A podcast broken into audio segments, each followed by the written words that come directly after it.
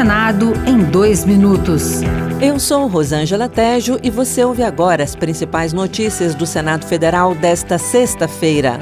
Após sobrevoo nas terras Yanomami, os senadores de Roraima Chico Rodrigues, do PSB, Doutor Irã, do PP e Messias de Jesus, do Republicanos, querem que o Ministério Público Federal autorize o envio de alimentos e ajuda logística para a retirada de garimpeiros dessas áreas. Chico Rodrigues reafirmou que a bancada de Roraima vai insistir na doação de cestas básicas e no pagamento de um auxílio temporário para quem deixar os garimpos ilegais. A questão dos índios e Yanomami é humanitária, mas é dos garimpeiros também. E com a sua retirada deve se estabelecer um valor é, ou cesta básica para que eles possam sobreviver pelo menos por um, dois, três meses. Uma proposta recém-apresentada no Senado Senado sugere a criação de comissões para mediar conflitos agrários.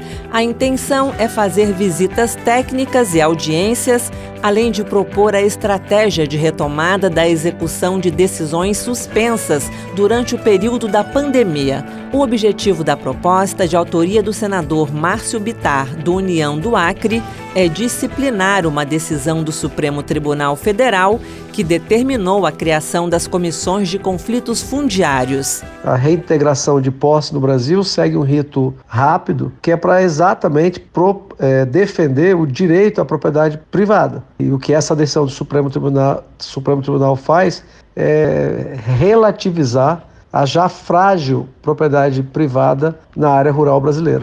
Outras notícias sobre o Senado estão disponíveis em senado.leg.br/barra rádio.